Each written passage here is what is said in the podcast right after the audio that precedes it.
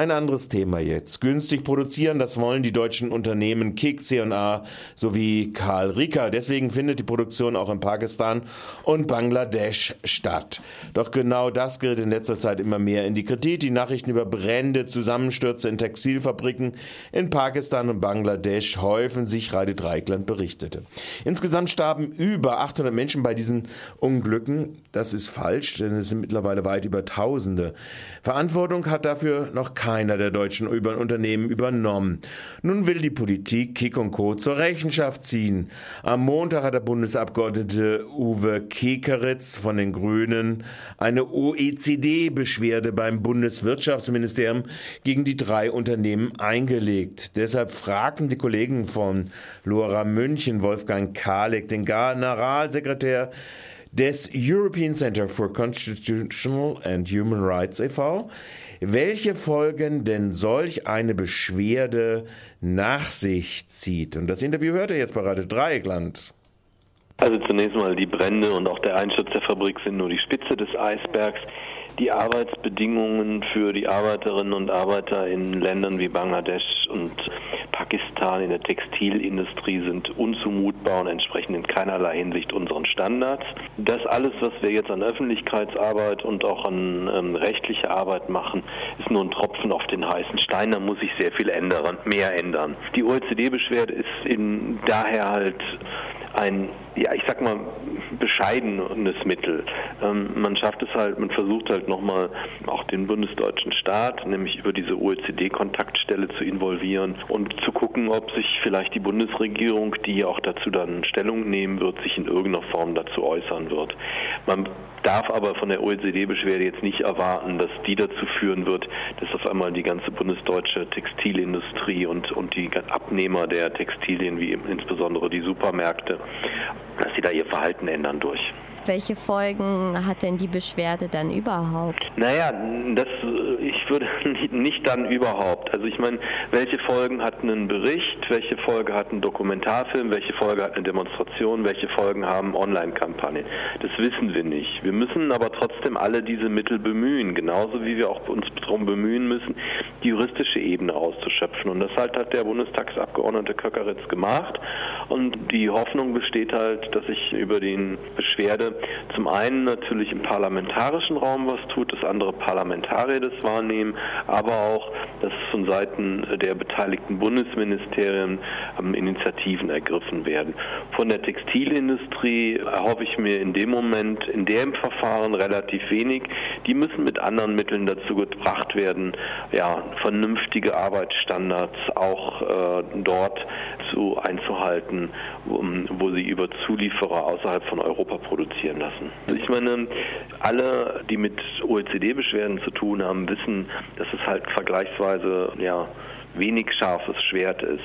Aber es gibt ja auch andere Versuche, auch deutsche Unternehmen zur Verantwortung zu ziehen oder europäische Unternehmen zur Verantwortung zu ziehen. Ich nenne dann nur ähm, die Fälle des Staudamm-Unternehmens Lameier oder jetzt des Holzunternehmens Danzer wegen Vorgängen im Sudan und im Kongo. Und es gibt eben Versuche von Netzwerken sowohl auf deutscher als auch auf europäischer Ebene es nach den Bundestagswahlen auch andere Gesetze geschaffen werden, um eben diese Standards, die man sich hier über, über Jahrzehnte erkämpft hat, eben zu internationalisieren. Wie würden diese anderen Mittel aussehen? Naja, also ich meine, es ist vor ein paar Tagen ein sehr nettes Interview in der FAZ erschienen von einem Bekleidungshersteller.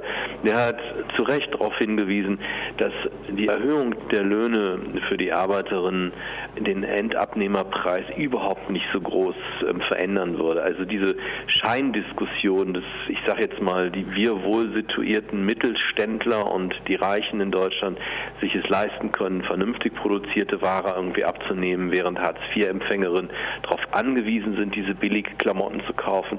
Das ist eine Legende der Textilindustrie. Die Preise für die Konsumenten in Deutschland würden sich nicht groß verändern, wenn man den Leuten dort einfach mehr bezahlen würde. Dann gibt es natürlich klare Regeln darüber, dass dieses Auditing, das heißt die Überwachung und Kontrolle der einzelnen Produktionsstätten, wo man seine Ware produzieren lässt, dass das halt ernster genommen wird. Bisher sind das Gefälligkeitsunternehmen. Also da gibt es halt wirklich unglaublich viel Korruption. Diese Unternehmen wissen, dass sie ähm, ihr, ähm, nur dann zur Kontrolle und Überwachung eingesetzt werden, wenn sie halt wohlgefällige Gutachten schreiben und das tun sie auch. Ja. Und die Folgen scheren sie nicht. Daher gibt es ja im Moment auch Initiativen, an denen wir auch beteiligt sind, wegen der Fabrik in Karachi, die Auditing-Unternehmen zu verklagen. Wenn die sagen, das ist sicher und es stellt sich eben als überhaupt nicht sicher heraus, dann müssen die auch mal die Folgen dafür tragen. Ich meine, es geht aber auch nur Einstellungsgeschichte. Also ich meine, der Bekleidungshersteller da in dem Interview hat er gesagt, ja, dann schicke ich halt mal einen Statiker aus Deutschland für ein paar Tage hin und lasse den ein paar von diesen Fabriken untersuchen und rüste dann halt entsprechend nach. Also ich meine, es geht auch um sowas wie, ich sag mal, Menschlichkeit, menschliche Verantwortung, dass ich äh, das als ein Problem wahrnehme und nicht nur als ein Produktionsfaktor. Und da muss in jeder Hinsicht verdammt viel Erziehungsarbeit irgendwie geleistet werden bei einem Teil der deutschen Industrie, die halt sich überhaupt nicht darum scheren, was die Folgen ihres Handelns außerhalb von Europa sind.